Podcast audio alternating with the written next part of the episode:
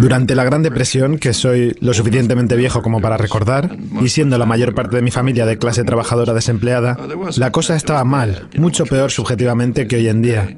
Pero existía una expectativa de que las cosas iban a ir mejorando. Había un verdadero sentimiento de esperanza. Hoy no lo hay.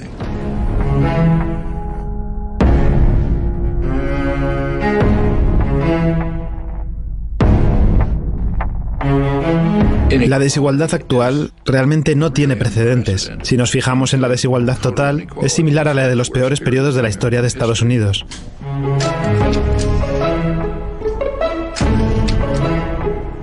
Pero si echamos una mirada más detallada, la desigualdad se da por la extrema riqueza de un reducidísimo grupo de la población, una fracción del 1%. Hubo épocas, como la edad dorada de los años 20 o los felices 90 y algunos otros, en los que la situación se desarrolló de forma bastante parecida. Pero este periodo es extremo, porque si nos fijamos en la distribución de la riqueza, la desigualdad viene principalmente de la riqueza extrema. Literalmente la décima parte de un 1% que son extremadamente ricos no solo es extremadamente injusto por sí mismo, la desigualdad tiene consecuencias muy negativas en la sociedad como conjunto.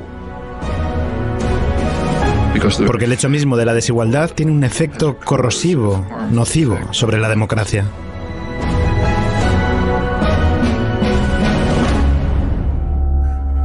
Empezó usted hablando del sueño americano. Una parte del sueño americano es la movilidad social. Naces pobre, trabajas duro y te haces rico. Para un trabajador era posible conseguir un empleo digno, comprarse una casa, un auto, poder llevar a sus hijos a la escuela.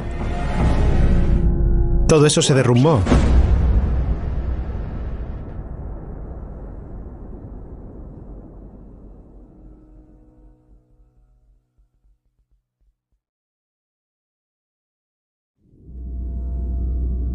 Imagine yourself in an outside position looking for Mars. What do you see?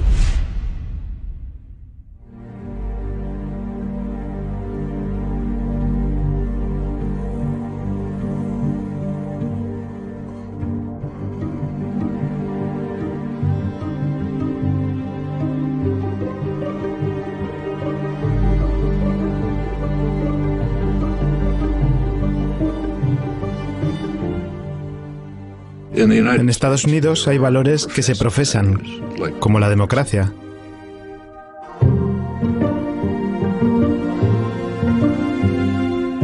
En una democracia, la opinión pública tiene alguna influencia sobre las políticas.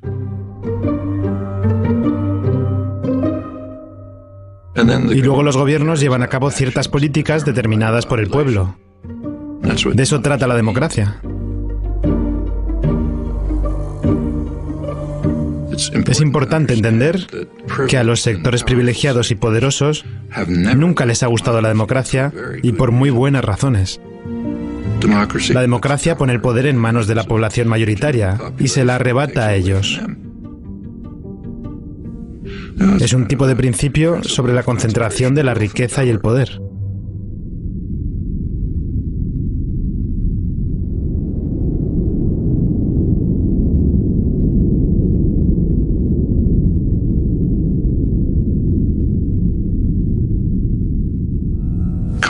La concentración de la riqueza provoca concentración del poder.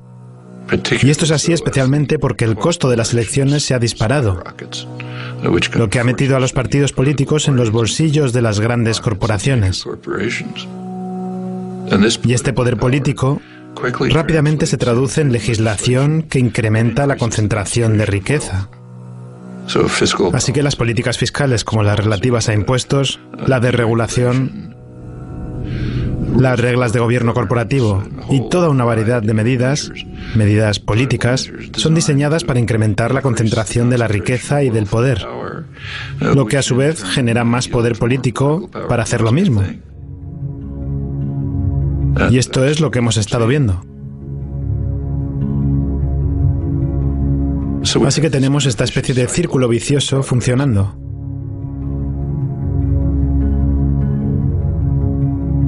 Sabe, de hecho, se trata de algo tan viejo que ya fue descrito por Adam Smith en 1776, si leemos el famoso libro La riqueza de las naciones.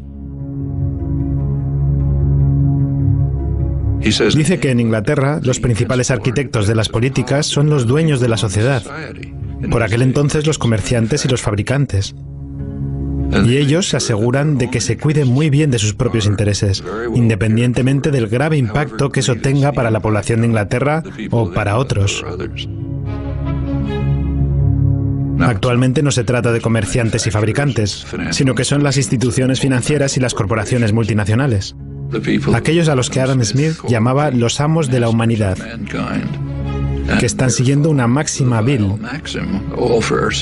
Todo para nosotros y nada para el resto. Ellos solo van a perseguir políticas que les beneficien y que perjudiquen a todos los demás. Y en ausencia de ninguna reacción popular generalizada, eso es básicamente lo que cabría esperar.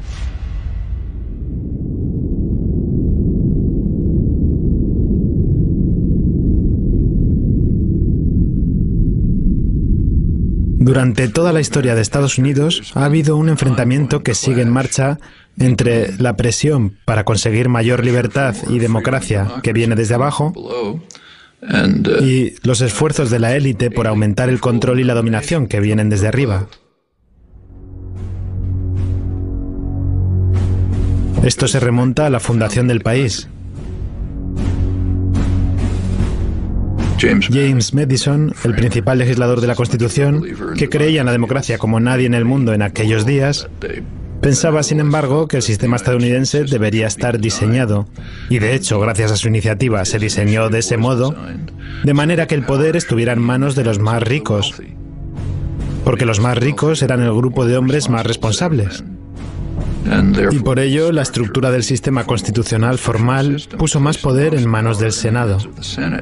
Recuerden que el Senado no era elegido en aquella época, era seleccionado por los más ricos. Hombres que, como el propio Madison escribió, sentían simpatía por los propietarios y sus derechos. Si se leen los debates de la Convención Constitucional, Madison dijo que la mayor preocupación de la sociedad ha de ser proteger a la minoría opulenta contra la mayoría. Y tenía sus argumentos. Suponiendo que todos puedan votar libremente, él decía, bueno, la mayoría de pobres se unirían y se organizarían para arrebatar la propiedad a los ricos. Y decía, eso obviamente sería injusto, así que no se puede permitir. Por lo tanto, el sistema constitucional tiene que concebirse para evitar la democracia.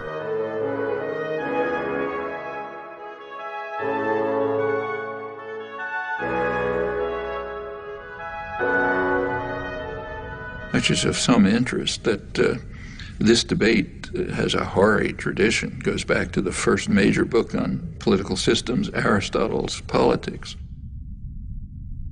He says of all of them, the best is democracy, uh, but then he points out exactly the flaw that uh, Madison pointed out. If Athens were a democracy for free men, the poor would get together and take away the property of the rich. Well, same dilemma, they had opposite solutions. Aristotle proposed what we would nowadays call a welfare state.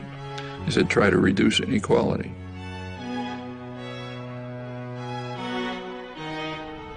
So, same problem, opposite solutions. One is reduce inequality, you won't have this problem. The other is reduce democracy.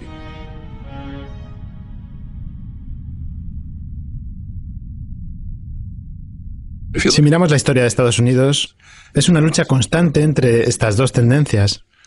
Una tendencia democratizadora que viene principalmente de la población, una presión desde abajo, y esta batalla constante se mantiene activa, con periodos de regresión y periodos de progreso.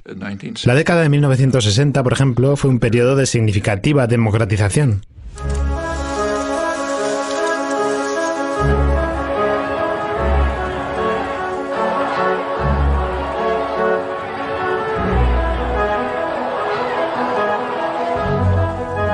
Sectores de la población que solían ser pasivos y apáticos se organizaron y se volvieron activos, empezando a presionar en favor de sus demandas. And they became more and more involved in decision making, activism, and so on. It just changed consciousness in a lot of ways.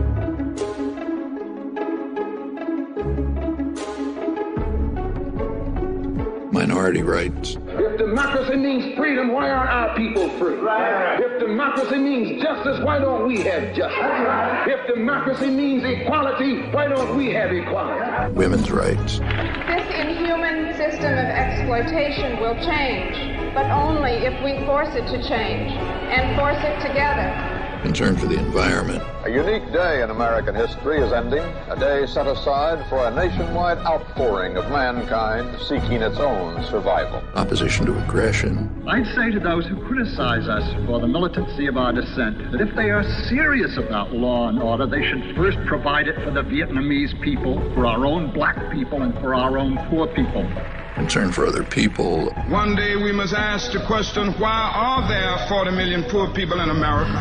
When you begin to ask that question, you're raising a question about the economic system, about a broader distribution of wealth, the question of restructuring the whole of American society. These are all civilizing effects.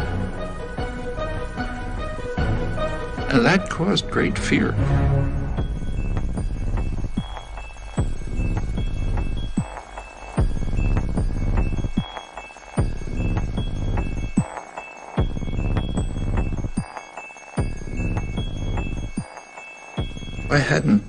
No pronostiqué el poder. Debería haberlo hecho, pero no pronostiqué el poder de la reacción a estos efectos civilizadores de los años 60. No pronostiqué la fuerza de la reacción ante aquello. El contraataque.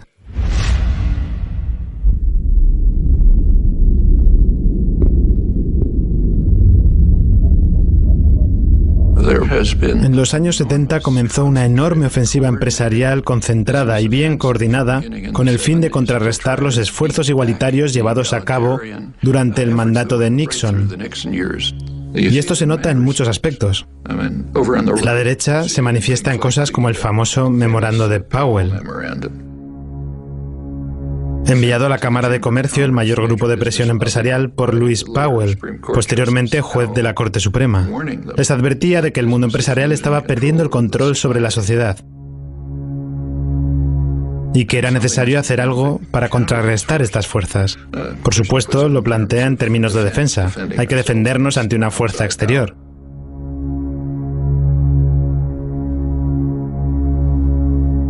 Pero si se fija, en realidad es un llamamiento al mundo empresarial para que utilice su control sobre los recursos con el fin de llevar a cabo una gran ofensiva contra esta ola democratizadora.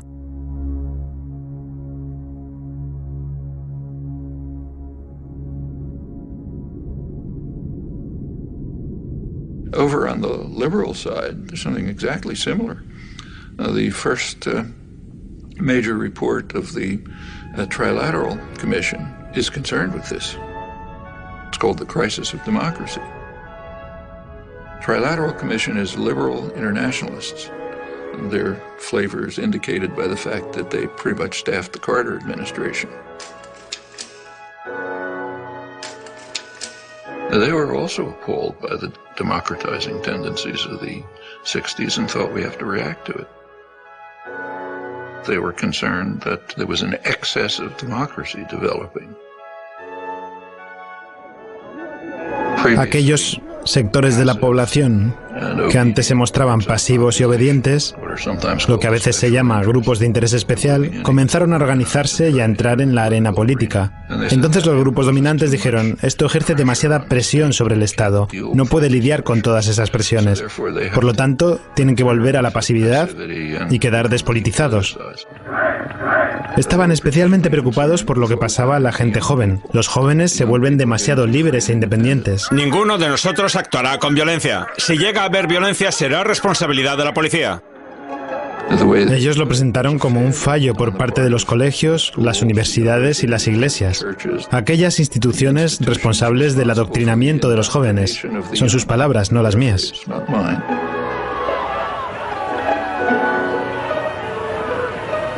Si nos fijamos en su estudio, hay un interés que nunca mencionan, los negocios privados. Y es lógico, ellos no representan un interés especial, sino el interés nacional, por definición. Entonces ellos no tienen problema, ellos sí pueden tener cabilderos, comprar campañas, designar ejecutivos y tomar decisiones, eso está bien. Son los demás, los grupos de interés especial, la población general, los que deben estar sometidos.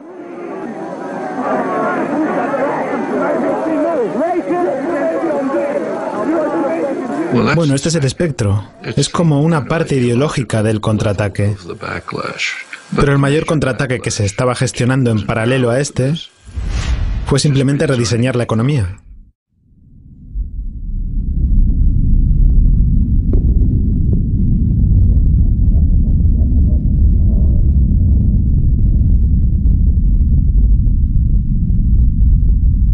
Desde los años 70 hubo un esfuerzo coordinado por parte de los amos de la humanidad y los dueños de la sociedad por cambiar la economía en dos aspectos clave.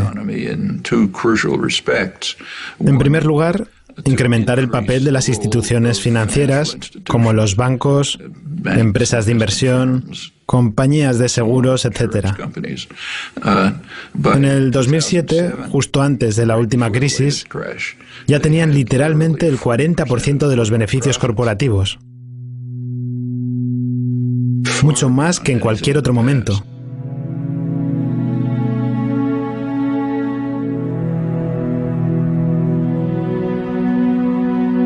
En los años 50 del siglo pasado, como durante muchos años hasta entonces, la economía de Estados Unidos se basaba principalmente en la producción. Estados Unidos era el gran centro industrial a nivel mundial.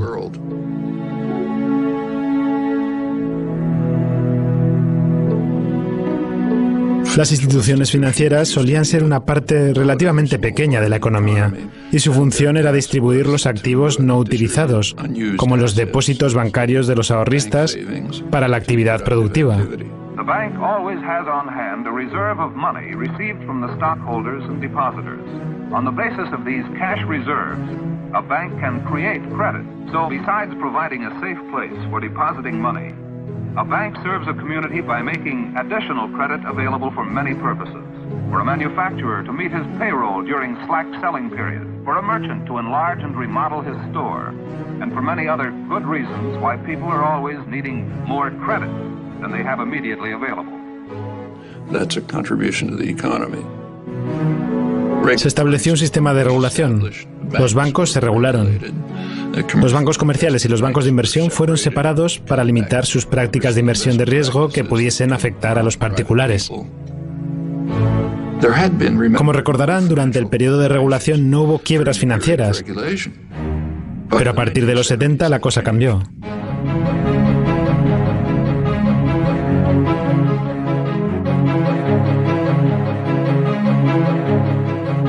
Es cuando empezó este enorme aumento de movimientos de capital especulativo, un aumento realmente astronómico.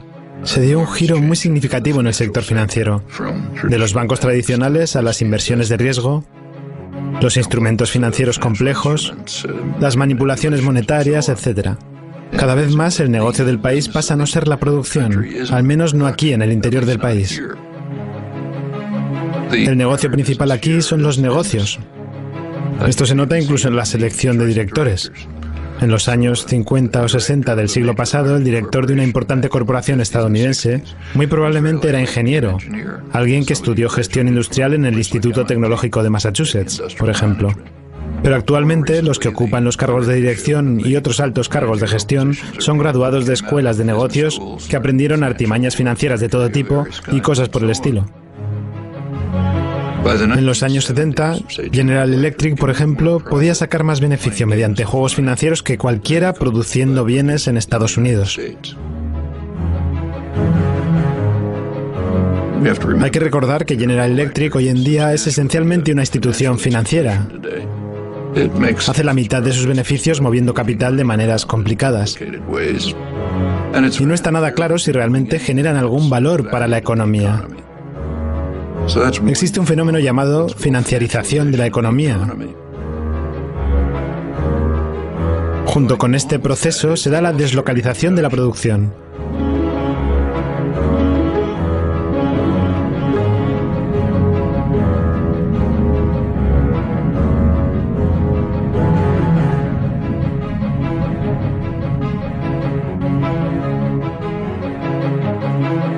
El sistema comercial fue reconstruido con el objetivo explícito de poner a los trabajadores a competir entre sí en todo el mundo. Y esto conduce a una reducción en el porcentaje de ingresos que recibirá la clase trabajadora. It's been particularly striking in the United States, but it's happening worldwide. It means that an American worker is in competition with a super exploited worker in China. Los profesionales altamente remunerados están protegidos. Ellos no tienen que competir con el resto del mundo en absoluto. Y por supuesto, el capital puede moverse libremente. Los trabajadores, la mano de obra, no pueden moverse libremente, pero el capital sí. Otra vez, remitiéndonos a los clásicos como Adam Smith, él señaló que la libre circulación de la mano de obra es la base de cualquier sistema de libre comercio. Pero los trabajadores permanecen en su mayoría atrapados. Los ricos y los privilegiados están protegidos y las consecuencias son obvias. Ellos reciben reconocimiento y elogios. Las políticas están diseñadas para incrementar la inseguridad. Alan Greenspan, a la hora de declarar ante el Congreso, explicó su éxito en la gestión económica con lo que él llama una mayor inseguridad de los trabajadores. La limitación en el aumento de los sueldos se ha hecho evidente en los últimos años. Pero, como ya he comentado con bastante detalle en mi declaración del mes pasado, considero que la inseguridad laboral desempeñó un papel dominante en este caso. Manteniendo inseguros a los trabajadores, los tienes bajo control. De este modo no van a exigir salarios decentes, ni condiciones laborales decentes, ni tampoco el derecho a la libre asociación, es decir, a formar sindicatos. Y a los dueños de la humanidad esto les va bien. Ellos van sacando beneficios. Pero para la población es devastador. Estos dos procesos, la financiarización y la deslocalización de la producción, contribuyen al círculo vicioso de la concentración de la riqueza y del poder.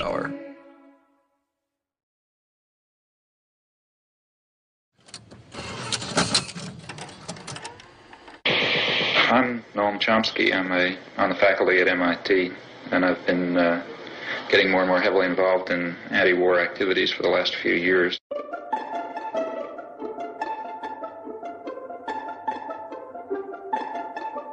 Noam Chomsky has made two international reputations. The widest is as one of the national leaders of American resistance to the Vietnam War. The deepest is as a professor of linguistics who, before he was 40 years old, had transformed the nature of his subject.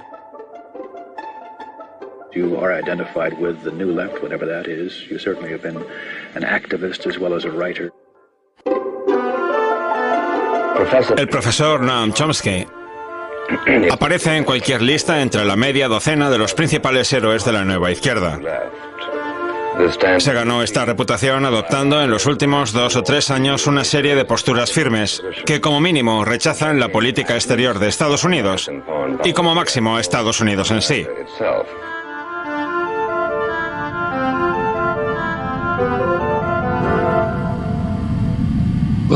Realmente este concepto de antiestadounidense es muy interesante. Es un concepto verdaderamente totalitario. No se usa en las sociedades libres. Es decir, si alguien, por ejemplo, en Italia critica a Berlusconi o la corrupción del Estado, etc., nunca los llamarán anti-italianos.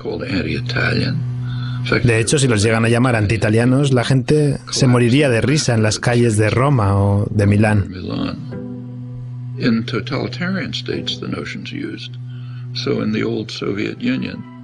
dissidents were called anti-Soviet. That was the worst condemnation. In uh, the Brazilian military dictatorship, they were called anti-Brazilian.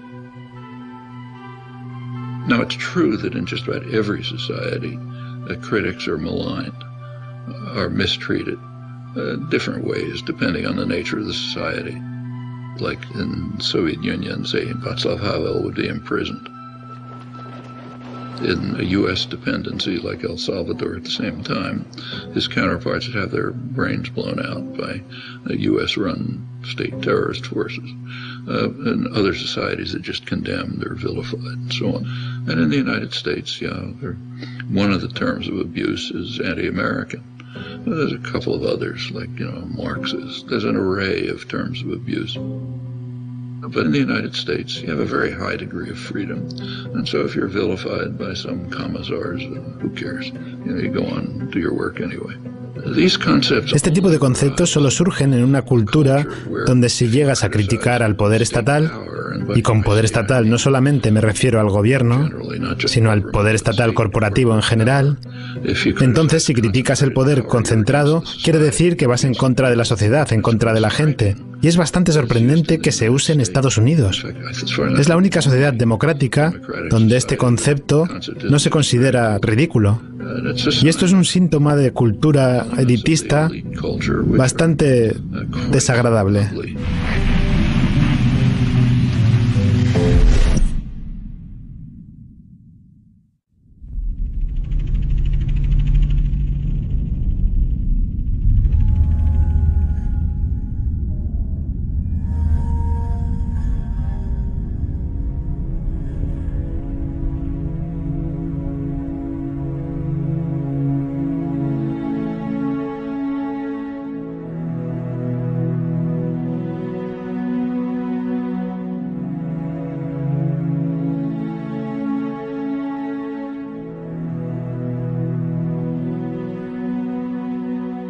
El sueño americano, como muchos ideales, era en parte simbólico, pero también en parte real. Los años 50 y 60 fueron los años de mayor crecimiento en toda la historia de la economía estadounidense.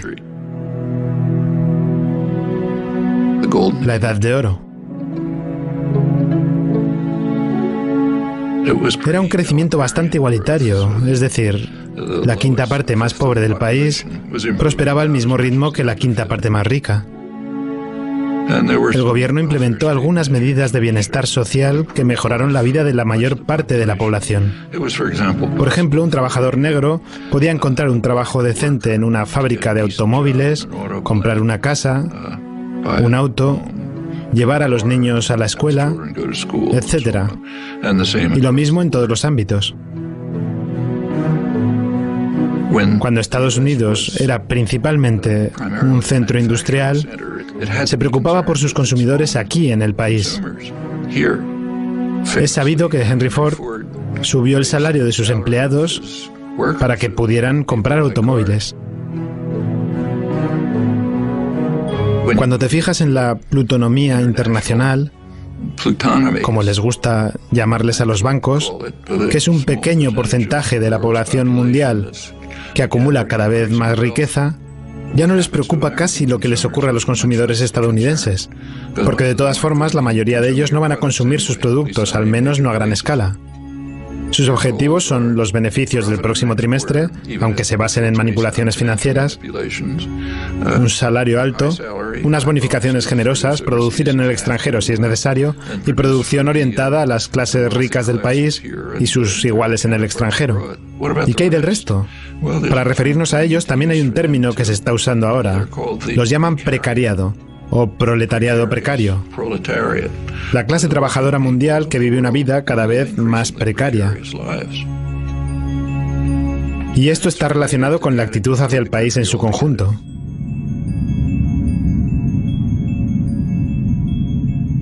Durante el periodo de gran crecimiento económico, en los años 50 y 60, aunque en realidad fue antes, los impuestos a las personas ricas eran mucho mayores. Los impuestos a las corporaciones eran mucho mayores, al igual que los impuestos sobre los dividendos. Es decir, los impuestos sobre la riqueza eran mucho más altos. El sistema tributario se rediseñó de modo que los impuestos de los ricos bajaron y en consecuencia los del resto de la población crecieron.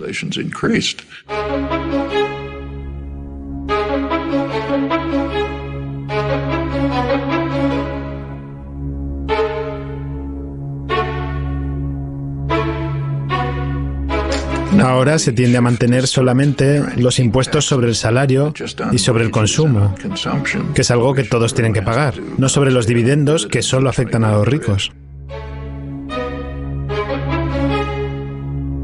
Y las cifras son bastante chocantes.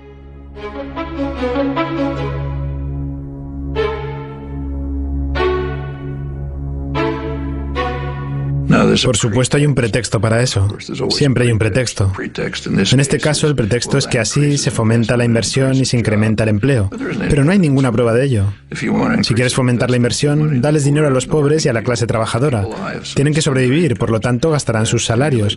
Eso estimula la producción, estimula la inversión, aumenta el empleo, etcétera. Si eres ideólogo de los amos, sigues otra línea. De hecho, ahora mismo es casi absurda. Las corporaciones tienen los bolsillos repletos de dinero. De hecho, General Electric paga cero impuestos y gana unos beneficios enormes. Los registra en otro lugar o aplaza el pago, pero no paga impuestos. Y esto es algo habitual. Las mayores corporaciones de Estados Unidos han transferido la responsabilidad de mantener a la sociedad al resto de la población.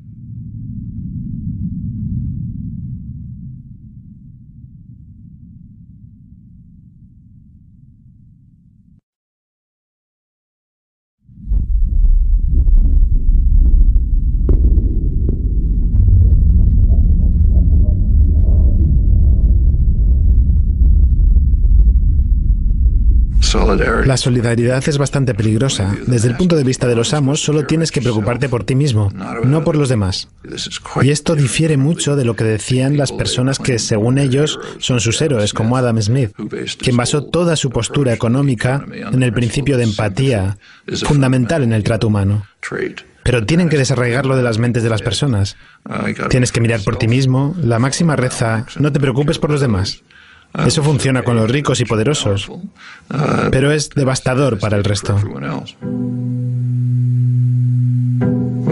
Les ha llevado mucho esfuerzo erradicar esas emociones humanas básicas de las cabezas de las personas. Hoy lo podemos ver en la forma de hacer política, por ejemplo, en cómo se atenta contra la seguridad social. La seguridad social se basa en un principio, el principio de la solidaridad. La solidaridad significa cuidar de otros. La seguridad social significa pago mis impuestos sobre la nómina para que la viuda de la otra punta de la ciudad tenga con qué vivir. Así sobrevive una importante parte de la población. A los que son muy ricos no les sirve de nada. Por eso intentan destruirla de forma coordinada. Una de las maneras de hacerlo es dejar de financiarla. ¿Quiere destruir algún sistema? Empiece por cortarle la financiación. Así no funcionará, la gente se enfadará, querrán otra cosa. Es la técnica estándar para privatizar algunos sistemas.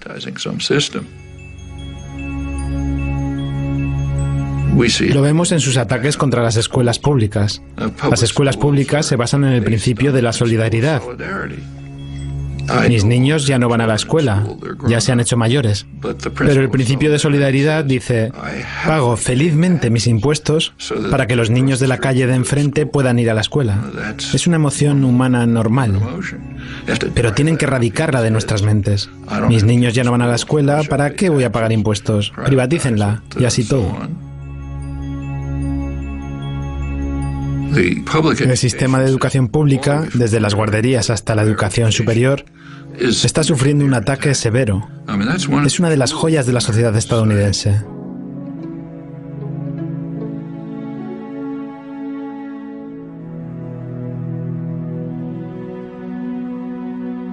go back to the golden age again, the great growth period in the 50s and 60s. A lot of that is based on free public education. Uh, one of the results of the Second World War was the GI Bill of Rights, uh, which enabled veterans, and remember that's a large part of the population, and to go to college. They wouldn't have been able to otherwise. They essentially got free education. Where a community, state, or nation courageously invests a substantial share of its resources in education, the investment invariably is returned in better business and a higher standard of living. U.S. was way in the lead in developing extensive mass public education at every level. Ahora, en más de la mitad de los estados, la financiación de las universidades proviene de las tasas de las matrículas, no del Estado. Es un cambio radical y una terrible carga para los estudiantes. Significa que si ellos no provienen de familias muy ricas, terminarán los estudios muy endeudados. Y si tienes una deuda grande, estás atrapado. Quiero decir que tal vez quieras ser un abogado de intereses públicos, pero tendrás que ir a un bufete corporativo para saldar esas deudas. Y una vez que formes parte de ese mundo, ya no podrás salir de él. Y es así en todos los ámbitos. In the 1950s, it was a much poorer society than it is today, but nevertheless could easily handle essentially free mass higher education. Today, a much richer society claims doesn't have the resources for it. That's uh, just what's going on right before our eyes. That's the uh, general attack on uh, uh, principles that, uh, I mean, not only are they humane, they're the basis of the prosperity and health of this society.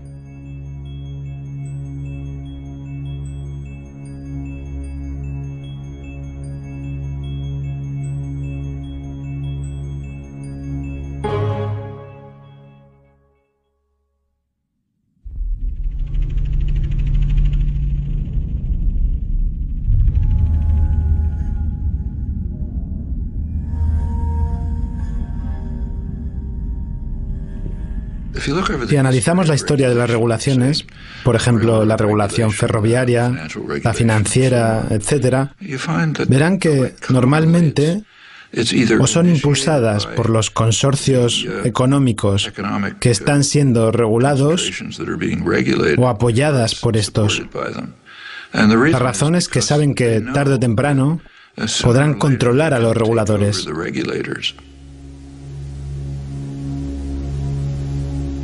Todo termina con lo que se llama captura regulatoria. Los negocios regulados en realidad controlan a los reguladores.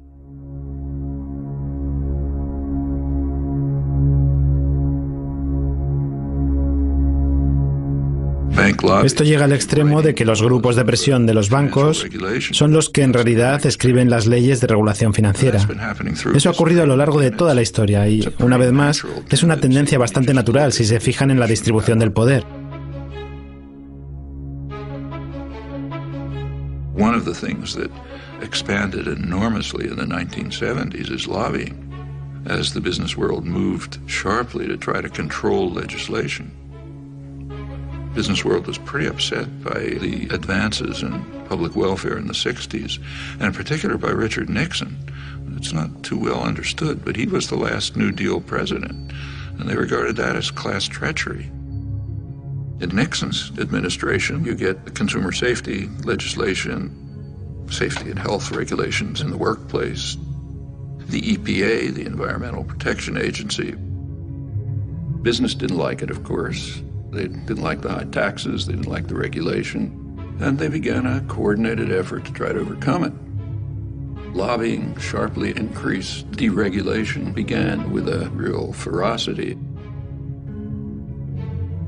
There were no financial crashes in the 50s and the 60s because the regulatory apparatus of the New Deal was still in place.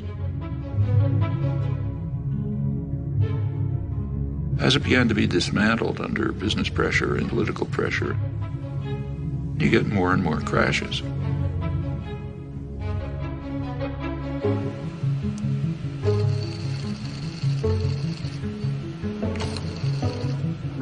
Esto continuó durante años. Empezó en los 70 y en los 80 fue cuando se disparó. Se pidió al Congreso que aprobara garantías de préstamos federales de entre 1.000 y 1.500 millones de dólares para una empresa automotriz. Pues bien, todo esto es bastante seguro, teniendo en cuenta que saben que el gobierno va a ir al rescate. Fíjense, por ejemplo, en Reagan. En lugar de dejarles que pagaran el precio, Reagan rescató a los bancos como el Continental Illinois, el mayor rescate en la historia de Estados Unidos hasta aquel momento. De hecho, terminó su legislatura con una enorme crisis económica, la crisis de ahorros y préstamos, y el gobierno intervino y lo rescató. El presidente Bush firmó hoy la ley para el rescate de 300 millones de dólares de la crisis de ahorros y préstamos. En 1999 se desmanteló la regulación para separar a los bancos comerciales de los bancos de inversión. Entonces llegaron los rescates de Bush y de Obama. Bear Stance acude al gobierno federal para mantenerse a flote. El presidente Bush defendió la decisión de rescatar a Citigroup. Fannie Mae y Freddie Mac solicitaron un total de 3 mil millones de dólares más. El rescate podría ser mucho mayor, suponiendo el agravamiento de los problemas económicos de Estados Unidos. Y ya están creando el siguiente rescate.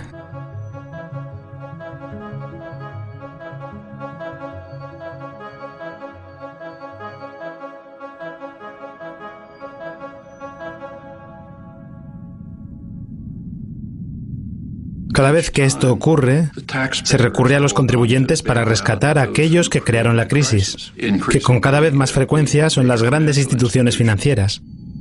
En una economía capitalista no debería ocurrir eso. En un sistema capitalista se eliminaría a los inversores que realizaran inversiones de riesgo. Pero los ricos y poderosos no quieren un sistema capitalista. Quieren poder ir corriendo a papá Estado tan pronto como están en problemas y ser rescatados por el contribuyente. A eso es a lo que se llama demasiado grande para caer. Hay premios Nobel en economía que están completamente en desacuerdo con el camino que estamos siguiendo. Gente como Joe Stiglitz, Paul Krugman y otros, y nadie ni tan siquiera les ha consultado. Las personas elegidas para solucionar la crisis son aquellos que la crearon. La gente de Robert Rubin, la gente de Goldman Sachs. Ellos crearon la crisis y ahora son más poderosos que antes. ¿Es esto un accidente? No cuando eliges a esas personas para establecer un plan económico. Quiero decir, ¿qué esperaban que sucediese?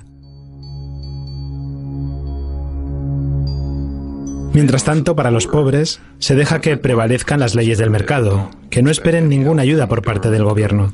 El gobierno es el problema, no la solución, y así todo. Eso esencialmente es el neoliberalismo. Tiene este carácter dual que tiene sus orígenes en la historia económica. Una serie de reglas para los ricos y una serie de reglas opuestas para los pobres. There's nothing surprising about this. It's exactly the dynamics you'd expect. And if the population allows it to proceed, it's just going to go on and on like this until the next crash, which is so much expected that credit agencies, which kind of evaluate the status of firms, are now counting into their calculations the taxpayer bailout that they expect to come after the next crash which means that the beneficiaries of these credit ratings, like the big banks, uh, they can borrow money more cheaply, uh, they can push out smaller competitors, and you get more and more concentration. Everywhere you look, policies are designed this way, uh, which should come as absolutely no surprise to anyone. Eso es lo que sucede cuando pones el poder en manos de un reducido sector de ricos que se dedica a incrementar su propio poder tal y como era de esperar.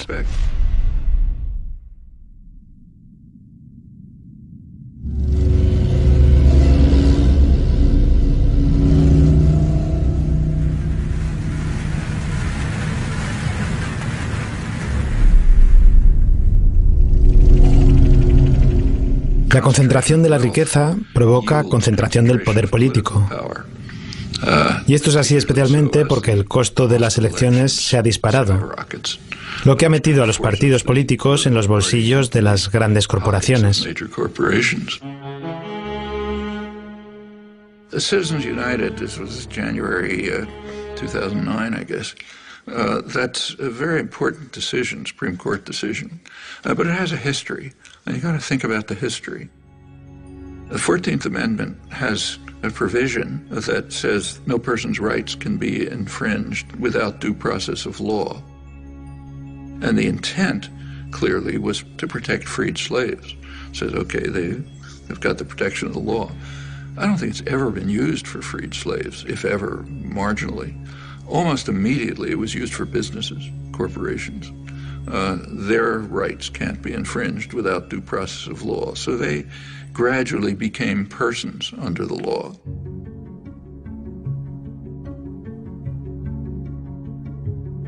Las corporaciones son ficciones legales creadas por el Estado. Quizás sean buenas, quizás sean malas, pero considerar las personas resulta bastante escandaloso. Consiguieron derechos individuales hace aproximadamente un siglo y eso se extendió a lo largo del siglo XX. Les otorgaron derechos a las corporaciones que van más allá de los que tiene cualquier persona. Así que si, por ejemplo, General Motors invierte en México, obtienen derechos nacionales, los mismos derechos que una empresa mexicana. Y mientras que la noción de persona se amplió para incluir a las corporaciones, también se restringió. Si nos tomamos la decimocuarta enmienda al pie de la letra, ningún extranjero indocumentado puede ser privado de sus derechos si se le considera una persona. Extranjeros indocumentados que están viviendo aquí y construyendo nuestros edificios, arreglando nuestros jardines y todo eso. Ellos no son personas. Pero General Electric sí es una persona. Una persona inmortal y superpoderosa. Esta perversión de la moral elemental y del significado obvio de la ley es increíble.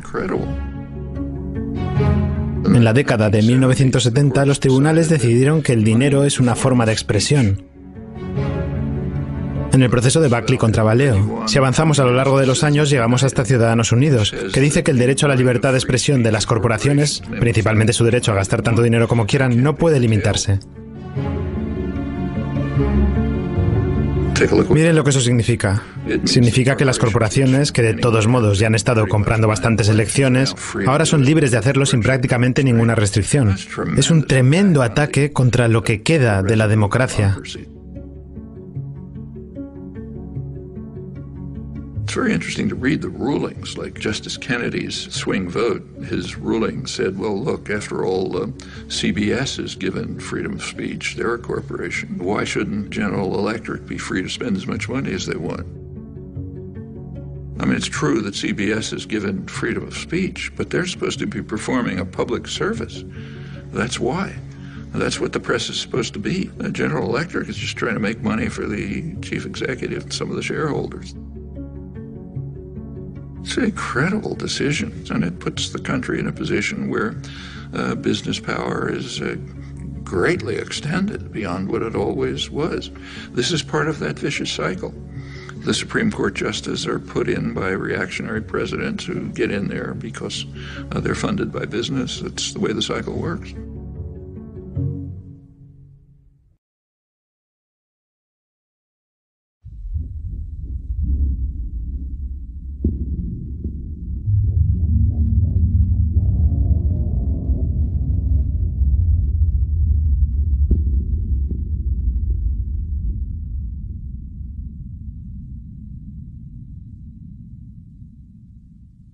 Existe una fuerza organizada que ha tenido muchos defectos, pero que, con todos sus defectos, ha estado tradicionalmente al frente de los esfuerzos por mejorar la vida de la población general. Es el movimiento obrero organizado. Y es también una barrera contra la tiranía corporativa. Así que es la única barrera a este círculo vicioso que sigue funcionando y que conduce a la tiranía corporativa.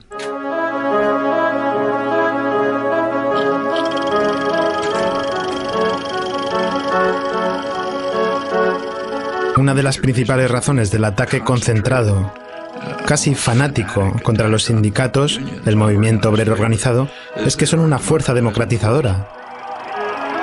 Proporcionan una barrera para defender los derechos de los trabajadores, pero también los derechos populares en general.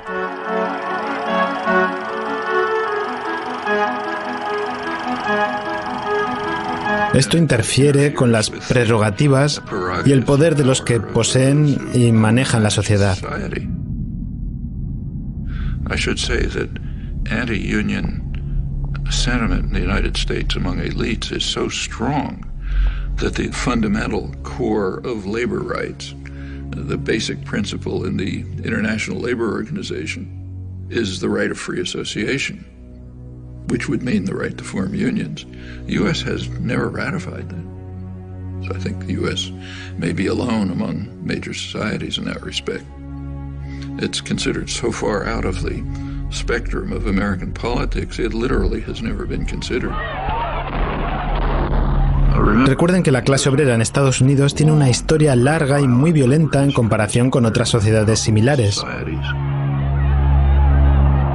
Pero el movimiento obrero había sido muy fuerte. Sin embargo, para los años 20, En una época bastante semejante a la de hoy, este movimiento fue prácticamente aplastado. La huelga de camioneros alcanzó su apogeo con unos fuertes disturbios que han causado numerosas víctimas. Las calles de la ciudad han registrado violentos enfrentamientos donde 3.000 manifestantes sindicales luchan contra 700 policías. Armas, gas lacrimógeno, garrotes y puñetazos causaron más de 80 personas heridas y dos muertos. A mediados de los años 30 el movimiento comenzó a reconstruirse. El propio Franklin Delano Roosevelt se mostraba a favor de una legislación progresista que se crearía en beneficio de la sociedad en general. Pero tenía que hacer que fuera aprobada de alguna manera. Entonces les dijo a los dirigentes sindicales y a otros, oblíguenme a hacerlo. Sus palabras significaban, salgan a la calle y manifiéstense, organícense, protesten, desarrollen el movimiento obrero. Cuando haya suficiente presión popular, seré capaz de hacer aprobar la legislación que ustedes quieren.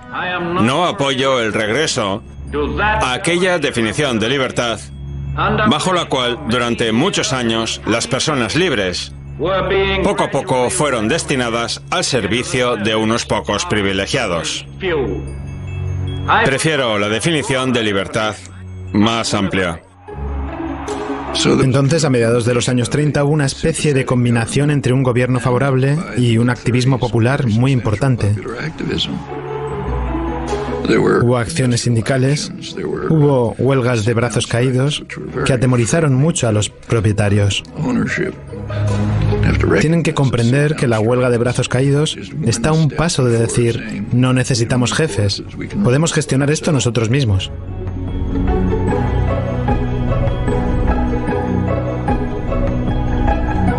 Y los empresarios estaban horrorizados.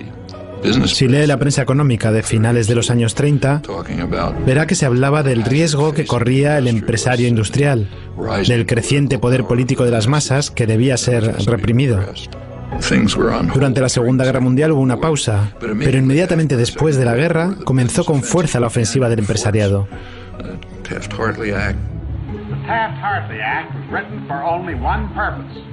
To restore justice and equality in labor management relations. The McCarthyism was used for massive corporate propaganda offensives to attack unions. It increased sharply during the Reagan years. I mean, Reagan pretty much told the business world if you want to illegally break organizing efforts and strikes, go ahead. They are in violation of the law, and if they do not report for work within 48 hours, they have forfeited their jobs and will be terminated. Continued in the 90s, and of course with George W. Bush, who went through the roof. Actualmente, menos del 7% de los trabajadores del sector privado tienen sindicatos.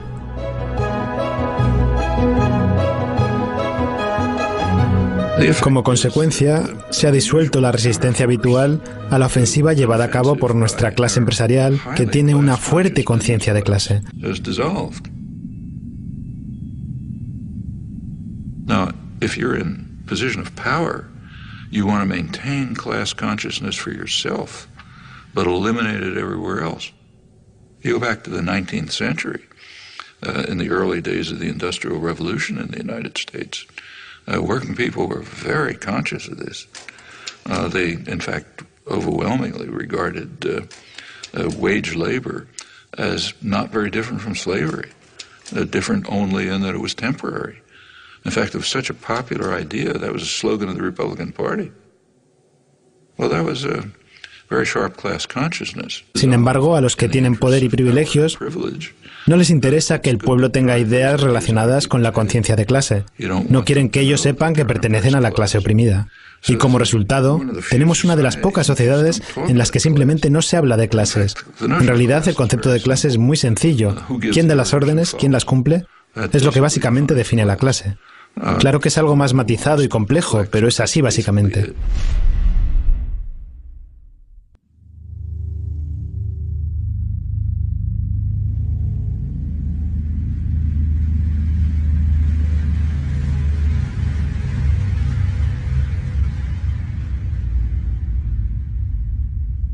La industria de relaciones públicas, el sector publicitario, que se dedica a creer consumidores, es un fenómeno que se desarrolló en los países más libres, en Gran Bretaña y en Estados Unidos.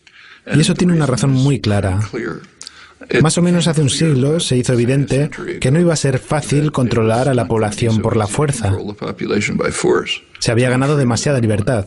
Había organizaciones de trabajadores, en los parlamentos de muchos países había partidos obreros, las mujeres comenzaban a tener derecho a voto, etc.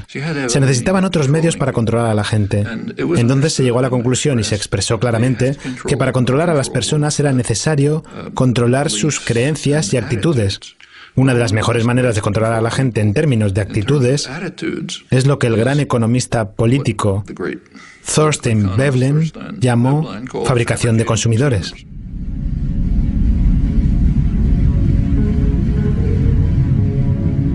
Si alguien puede fabricar un producto, hacer creer a la gente que un bien es imprescindible para darle sentido a su vida, se verán atrapados en el rol de consumidor.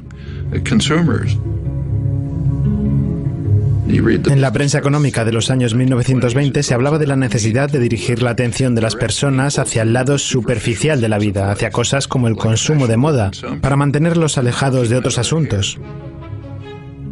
Uh, you find this doctrine all through progressive uh, intellectual thought, like uh, Walter Lippmann, the major progressive intellectual of the 20th century.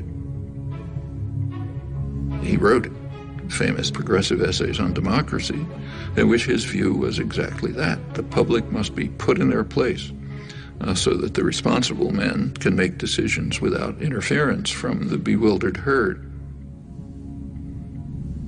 There to be spectators, not participants, then you get a properly functioning democracy. Uh, straight back to Madison and on to Powell's memorandum and so on. And the uh, advertising industry just exploded uh, with, with this as its goal, fabricating consumers.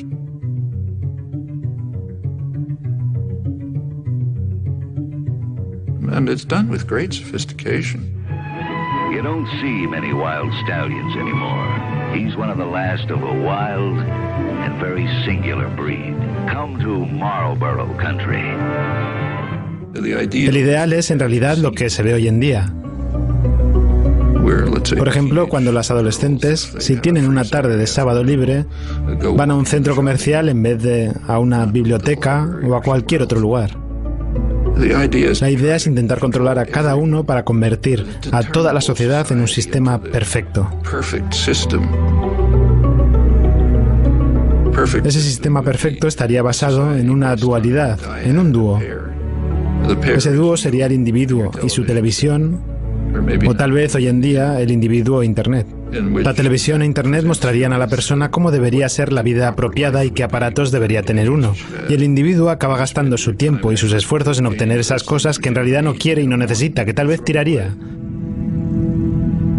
Pero que establecen la medida de una vida decente. Es lo que vemos, por ejemplo, en los comerciales televisivos. Si usted ha asistido a un curso de economía, sabe que los mercados deberían basarse en consumidores informados que toman decisiones racionales. Si tuviéramos un sistema así, un comercial televisivo de, digamos, General Motors, nos presentaría información concreta diciendo, esto es lo que tenemos para vender. Pero los comerciales de automóviles no son así. En los comerciales de automóviles, un jugador estrella de fútbol o una actriz hacen algunas locuras con el automóvil. Por ejemplo, escalan una montaña. La idea es crear consumidores mal informados que tomen decisiones irracionales. Ese es el objetivo de la publicidad. Y cuando la misma institución, el sistema de relaciones públicas, organiza las elecciones, lo hacen del mismo modo.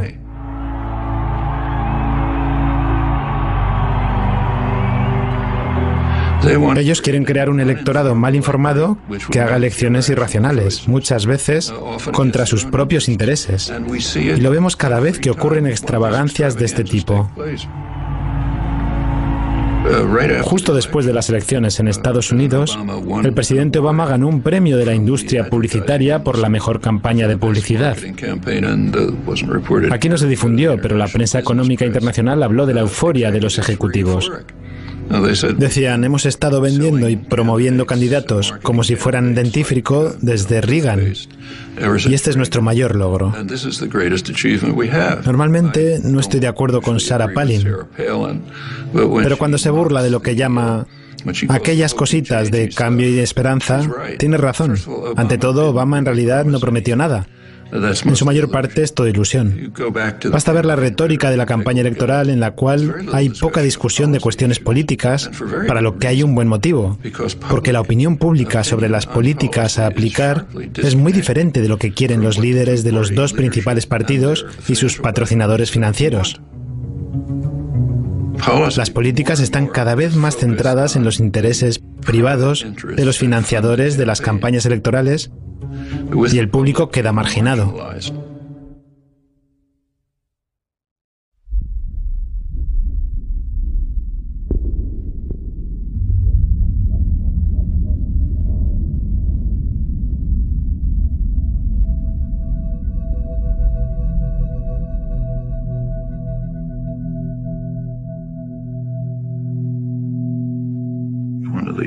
Uno de los más importantes científicos políticos, Martin Gillens, presentó un estudio de la relación entre las actitudes públicas y las políticas públicas, según el cual cerca del 70% de la población no tiene ninguna influencia sobre las políticas. Lo mismo puede pasar en cualquier otro país. Y la gente lo sabe. Como resultado de esto, la población está indignada, frustrada, odia las instituciones no está actuando de forma constructiva para intentar responder a esto. Hay movilización y activismo populares, pero van en una dirección muy autodestructiva. Están tomando la forma de una furia sin objetivo preciso, de ataques de unos contra otros y contra grupos vulnerables. Eso es lo que pasa en casos como este. Eso corroe las relaciones sociales, pero ese es el objetivo. El objetivo es que las personas se odien y se teman unas a otras, que piensen solo en sí mismas y no hagan nada por nadie más. Y eso se puede ver de forma sorprendente cada 15 de abril. El 15 de abril, el día en que pagas los impuestos, se mide lo democrática que es la sociedad. Si la sociedad fuese realmente democrática, el 15 de abril sería un día de celebración. Sería un día en el que la población se reúne y decide cómo financiar los programas y actividades que se han formulado y acordado. ¿Qué podría ser mejor que eso? Debería ser una celebración. Eso no es lo que ocurre en Estados Unidos. Es un día de luto. Es un día en el que un poder ajeno, que no tiene nada que ver con uno, viene a robar su dinero ganado con el sudor de su frente. Y uno hace todo lo posible para evitarlo. Esto es una especie de medida, al menos en la conciencia popular, de cómo está funcionando la democracia en realidad. No muestra una imagen demasiado atractiva.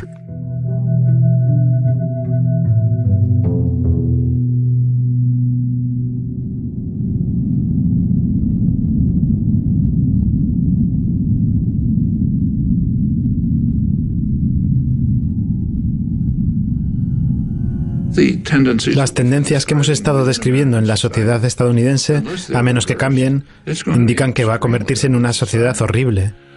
Quiero decir, una sociedad basada en la vil máxima de la que hablaba Adam Smith. Todo para mí, nada para el resto.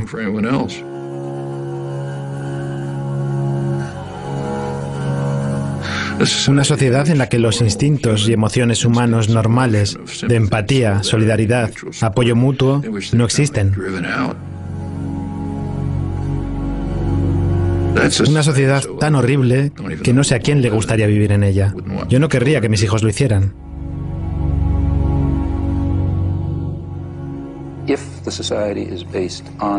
Control by private wealth, it will reflect the values that in fact does reflect.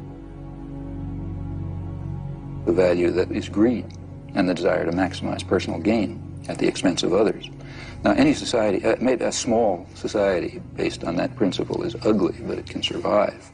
A global society based on that principle is headed for massive destruction.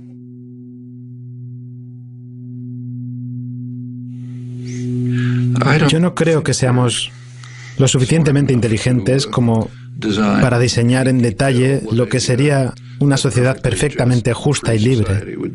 Podemos guiarla y, más importante aún, podemos preguntar cómo podemos progresar en esa dirección.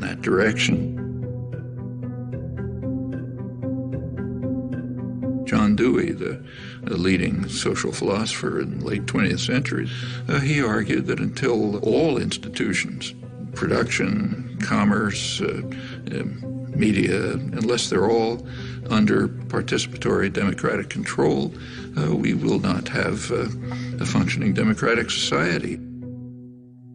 As he put it, policy will be the shadow cast by business over society. Well, that's essentially true.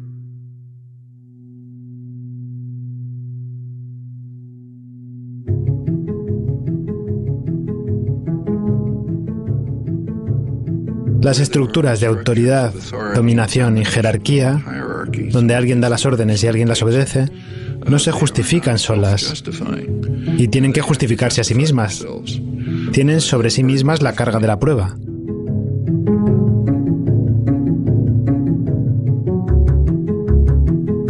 Si se las mira detalladamente, por lo general no pueden justificarse a sí mismas. Y si no pueden, tenemos que desmantelarlas. Hay que tratar de expandir el dominio de la libertad y la justicia mediante el desmantelamiento de esa forma de autoridad ilegítima. Y de hecho, el progreso de los últimos años, que afortunadamente todos reconocemos como progreso, ha sido precisamente eso.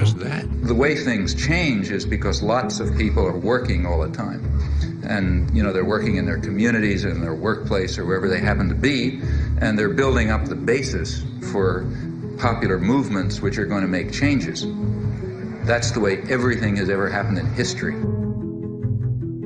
take say freedom of speech one of the real achievements of American society. It's first in the world in that. It's not in the Bill of Rights. It's not in the, it's not in the Constitution. uh, freedom of speech issues began to come to the Supreme Court uh, in the early 20th century. The major contributions came in the 1960s. One of the leading ones was a case involving the civil rights movement. Well, by then you had a mass popular movement which was demanding rights, refusing to back down. And in that context, the Supreme Court did establish a pretty high standard of freedom of speech, or take, say, women's rights.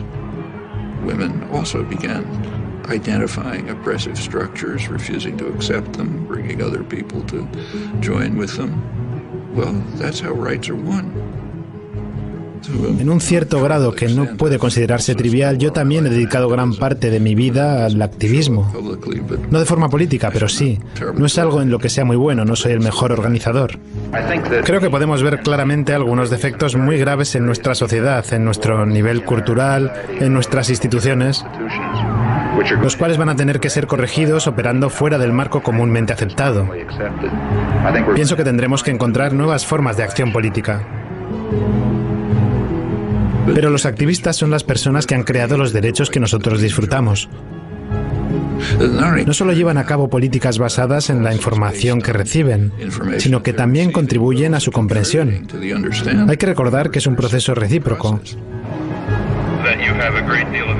Uno trata de hacer cosas, aprendes cosas, aprendes cómo funciona el mundo y eso te ayuda a entender cómo seguir adelante. There's huge opportunities. It is a very free society, still the freest in the world. Nuestro gobierno tiene una capacidad muy limitada para coaccionar. Las corporaciones pueden tratar de coaccionar, pero no disponen de los mecanismos necesarios. Hay muchas cosas que se pueden hacer si la gente se organiza, lucha por sus derechos como lo han hecho en el pasado, y así se pueden lograr muchas victorias.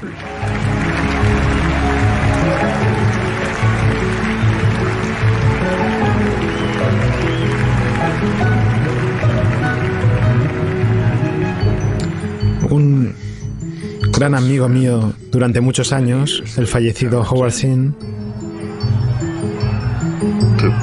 decía, lo que importa es la infinidad de pequeñas obras que hacen personas anónimas que sientan las bases para los eventos importantes que pasan a la historia. Ellos son los que han hecho cosas importantes en el pasado y ellos son los que las van a tener que hacer en el futuro.